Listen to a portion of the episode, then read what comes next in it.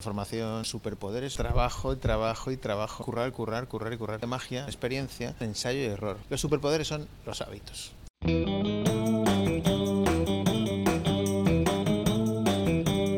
Pues de pequeño yo quería ser mago. La magia aporta muchas cosas. Yo aprendí, la magia tiene un montón de valores. Y es que en la magia tú te imaginas el efecto.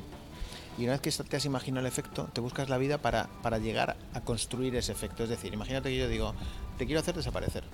Este es mi sueño Vale, luego ya veré cómo lo hago, pero de entrada yo voy a dirigir todos mis esfuerzos a hacerte desaparecer.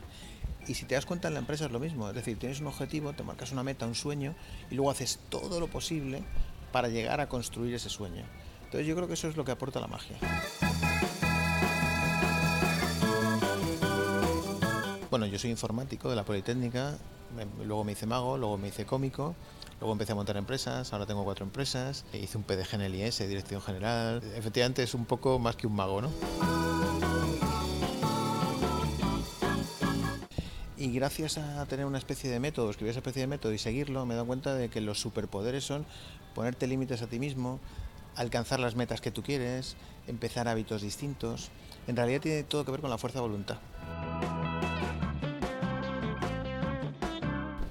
El éxito es trabajo, trabajo y trabajo.